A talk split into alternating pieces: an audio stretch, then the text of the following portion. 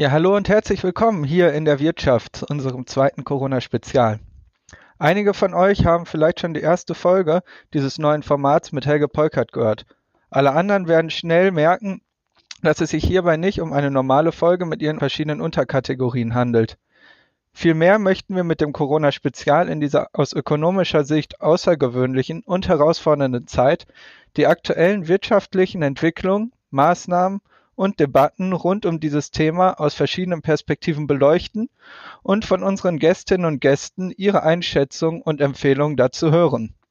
Für unser heutiges zweites Corona-Spezial haben Julia und Felix am 6. April 2020 Dominika Langenmeier interviewt. Sie ist Professorin für Economics an der Uni Eichstätt-Ingolstadt und unsere normale Folge in der Wirtschaft, die wir am gleichen Tag aufgenommen haben, solltet ihr euch natürlich unbedingt auch anhören, falls ihr das noch nicht getan habt. Jetzt aber erstmal viel Spaß beim Hören des Corona-Spezials.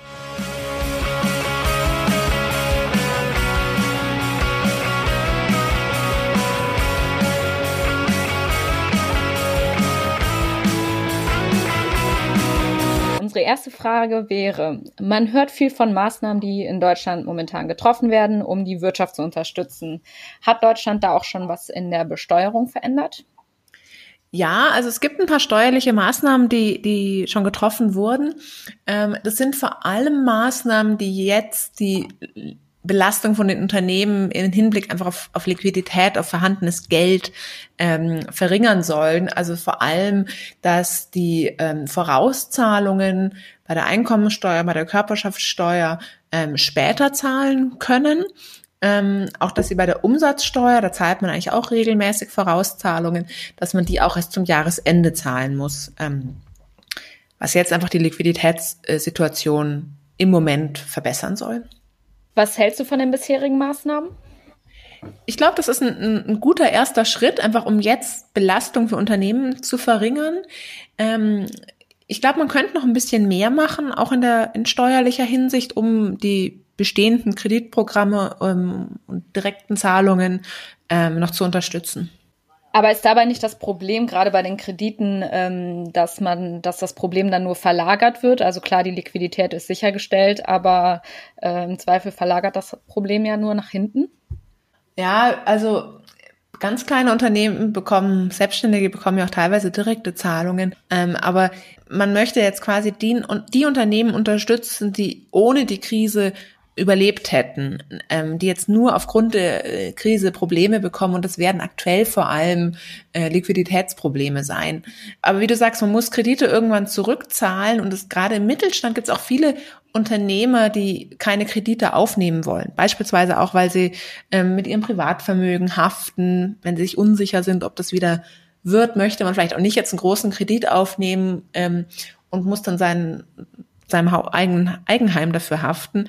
Ähm, und ich glaube, da könnte man schon steuerliche Maßnahmen noch finden, die die Unternehmen jetzt unterstützen würden. Also man könnte versuchen, Wege zu finden, ähm, die Steuerzahlung für 2019, die jetzt fällig wird, zu verringern oder ähm, Kosten von Corona in die Steuer äh, Gewinnermittlung von 2019 aufzunehmen, sodass die Unternehmen für 2019 bereits einen Verlust machen und deswegen Steuererstattungen bekommen. Kannst du das noch genauer erklären? Also es quasi, weil die Steuern von 2019 jetzt gezahlt werden müssen. Genau, also man, die Unternehmen geben jetzt, haben jetzt oder geben jetzt in den nächsten Wochen, Monaten die Steuererklärung für 2019 ab. Da werden immer laufend über das Jahr hinweg schon Vorauszahlungen geleistet, ähm, die auf so einem geschätzten Gewinn basieren. Die sind jetzt für 2020 ausgezahlt und mit der Steuererklärung muss man dann entweder nochmal was nachzahlen oder bekommt was erstattet. Mhm. Ähm, und das, wenn man ähm, noch irgendeine Berücksichtigung von Corona in die steuerliche Gewinnermittlung 2019 mit reinnimmt, würde das eben das Geld, was die Unternehmen jetzt für 2019 zahlen müssen ähm, oder was sie eben im Idealfall jetzt erstattet bekommen, schon beeinflussen. Und ähm, zum Beispiel eine Steuererstattung jetzt würde einfach den Unternehmen jetzt etwas Liquidität geben, wo sie es akut in der Krise auch gut gebrauchen können die sie sonst eigentlich erst nächstes Jahr bekommen würden, quasi. Genau, also der Gewinn für 2020 wird bei allen Unternehmen niedrig sein oder in den meisten Branchen niedrig sein oder sie werden Verluste machen. Und das würde sich steuerlich sonst eigentlich immer erst im Laufe des Jahres 2021 auswirken, ähm, wenn eben die Steuererklärungen für 2020 abgegeben sind. Mhm. Das heißt, es verschiebt es aber dann quasi auch einfach um ein Jahr.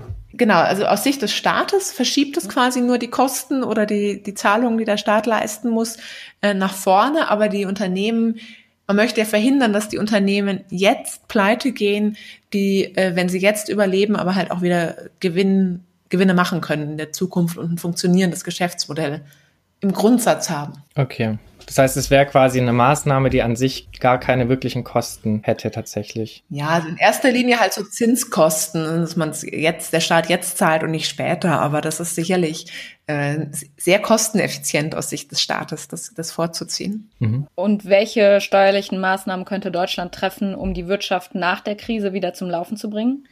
Ähm, also da sehe ich so als ganz großen Punkt, dass ähm, man eben damit umgehen muss, dass viele Unternehmen 2020 einen Verlust machen werden. Wenn wir es ein bisschen nach 2019 kriegen, gut, aber trotzdem wird 2020 bei vielen Unternehmen ein großer Verlust anstehen.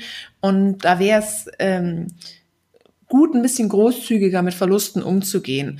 Ähm, eigentlich so konzeptionell würde man ja sagen, wenn ein Unternehmen Gewinn macht, zahlt es eine Steuer von, so sagen wir, 30 Prozent. Ähm, wenn es einen Verlust macht, sollte es aber auch äh, vorher gezahlte Steuern, zum Beispiel vom Staat, wieder zurückbekommen. Ähm, dann hat die Unternehmenssteuer so eine Art Versicherungsfunktion. Das ist eigentlich sehr sinnvoll, dass im Verlustfall die Unternehmen was zurückbekommen und im Gewinnfall eben Steuern zahlen müssen. Und da könnte man den ähm, Verlust, diese Verlustverrechnungsmöglichkeiten verbessern. Also aktuell kann man Verluste bis zu einer Million Euro mit den Gewinnen aus dem Vorjahr verrechnen.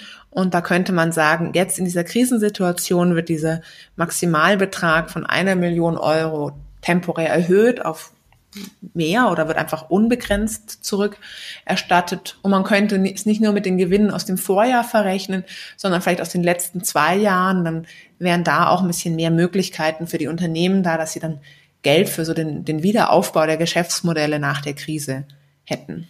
Aber könnte man quasi einen Unterschied machen zwischen Unternehmen, die jetzt wegen der Krise ähm, keine Gewinne machen oder Verluste machen und Unternehmen, die einfach aus wirtschaftlichen Gründen, also aus ihren eigenen wirtschaftlichen ja. Gründen Verluste machen und die man dann auch retten würde? Ja, ist eine gute Frage. Ähm, also man kann immer, wenn man bei diesen Verlustrückträgen können äh, Verluste nur verrechnet werden mit Gewinnen, die in der Vergangenheit schon besteuert würden. Also man hätte so eine, gewisse Treffgenauigkeit, indem man nur Unternehmen unterstützen würde, die im letzten Jahr oder in den letzten zwei Jahren Steuern gezahlt hätten. Das ist jetzt sicherlich ah, okay. nicht das, die genaueste Identifikation von den Unternehmen, die du meinst, aber immerhin würde man nicht die retten, die vielleicht jetzt schon die letzten fünf Jahre Verluste gemacht haben und wo es eh nur eine Frage der Zeit ist, bis die untergegangen wären. Eine Sache, die steuerlich noch spannend ist, was ja auch aktuell viel passiert, ist, dass Unternehmen Sachspenden an Krankenhäuser zum Beispiel machen oder an Arztpraxen, dass sie denen vorhandene Schutzausrüstung zukommen lassen ähm, oder Masken, irgendwelche Testkits und so weiter. Da wäre es ja sinnvoll, wenn die Unternehmen das als Spende absetzen können, quasi, ähm, weil die Spenden eben steuerlich bevorzugt werden. Das können sie in dem aktuellen Steuerrecht, wenn sie das an öffentlich finanzierte Krankenhäuser spenden, aber nicht, wenn sie es an ein privat finanziertes Krankenhaus spenden oder ähm, an, einen, äh, an eine private Arztpraxis. Und das finde ich in der momentanen Situation sollte man das ja eigentlich auch den Unternehmen so leicht wie möglich machen, dass sie Spend Sachspenden leisten können und einfach, wenn sie irgendwie Schutzausrüstung haben, die zum Beispiel der Arztpraxis am Ort zur äh, Verfügung stellen können. Ähm, das wäre vielleicht auch eine ganz einfache steuerliche Maßnahme, die ich aktuell sehr sinnvoll fände. Mhm. Ja, auf jeden Fall. Hast du das Gefühl als äh, Wirtschaftswissenschaftlerin, also jetzt nicht nur du persönlich, aber insgesamt, äh, Gehör zu finden mit äh, den Vorschlägen für aktuelle Maßnahmen in der Politik?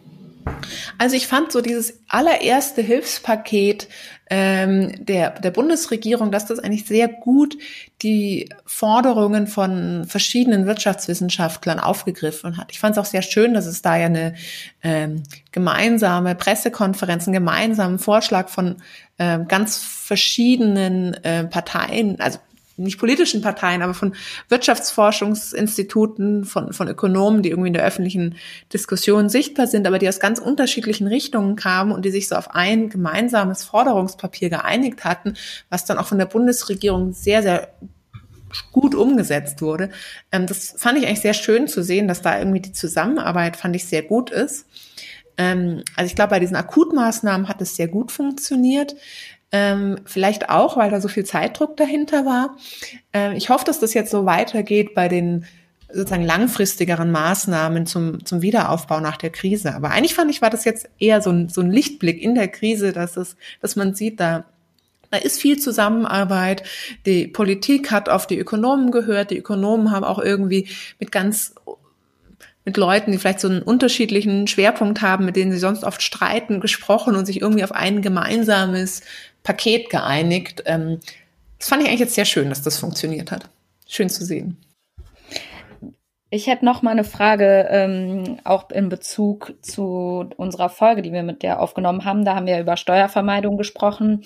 Äh, wie siehst du denn die Gefahr oder besteht eine Gefahr, dass wenn man jetzt so rückwirkende Steuersenkungen für Unternehmen quasi macht, äh, dass dadurch das letztendlich befeuert wird? Also dass zum Beispiel dann ein Markt für verlustschreibende Unternehmenshüllen entsteht oder sowas? Ja, also ich glaube, man, man wird Missbrauch wahrscheinlich nie zu 100 Prozent ähm, vermeiden können. Aber vieles, über das wir gesprochen haben, da ging es ja um Gewinnverlagerung in, in Niedrigsteuerländer. Und damit das ein Problem ist, da dazu ist es ja irgendwie notwendig, dass die Unternehmen erstmal einen Gewinn machen, den sie dann ins Ausland ähm, verlagern können. Und solange das in der Krise die Unternehmen nicht profitabel sind, ähm, muss man sich da, glaube ich, jetzt nicht so viele Gedanken machen. Also ich glaube, dadurch kann man temporär so Regeln durchaus lockern. Ob man das langfristig machen sollte, das hängt, müssten wir dann konkreter nochmal die, die Maßnahmen durchgehen. Mich würde noch interessieren, was du von ganz anderen Maßnahmen hältst, die jetzt nicht aus dem Bereich der Besteuerung kommen, aber die gerade ja auch äh, viel diskutiert werden, zum Beispiel die Staatsbeteiligung am Eigenkapital. Ja, also da bin ich jetzt auch kein Experte. Ich glaube, dass es Sinn macht, über die Kredite hinaus Möglichkeiten zu finden, Unternehmen zu unterstützen.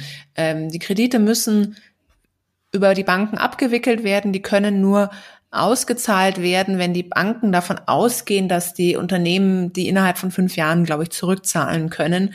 Ähm, ich kann mir gut vorstellen, dass da Unternehmen durchs Raster fallen, die aber eigentlich ein vernünftiges Geschäftsmodell haben. Und dann kann nachrangig auch eine Beteiligung des Staates am Eigenkapital sinnvoll sein. Aber ist, wie gesagt, nicht mein, nicht ganz meine Expertise. Wäre jetzt meine persönliche, private Einschätzung sozusagen. Ja, vielen Dank.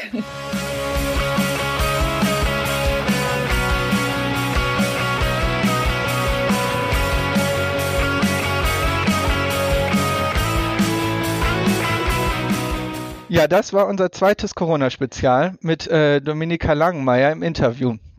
Schreibt uns gerne, was ihr davon haltet oder auch, was ihr uns sonst mitteilen möchtet an in der Wirtschaft at posteo.de oder bei Twitter, da heißen wir in Wirtschaft. Äh, sowohl beim Corona-Spezial als auch in unserem normalen Format haben wir in der nächsten Zeit viele interessante Gästinnen. Also hört weiter fleißig zu und abonniert uns am besten, damit ihr nichts verpasst. Macht's gut und bleibt gesund.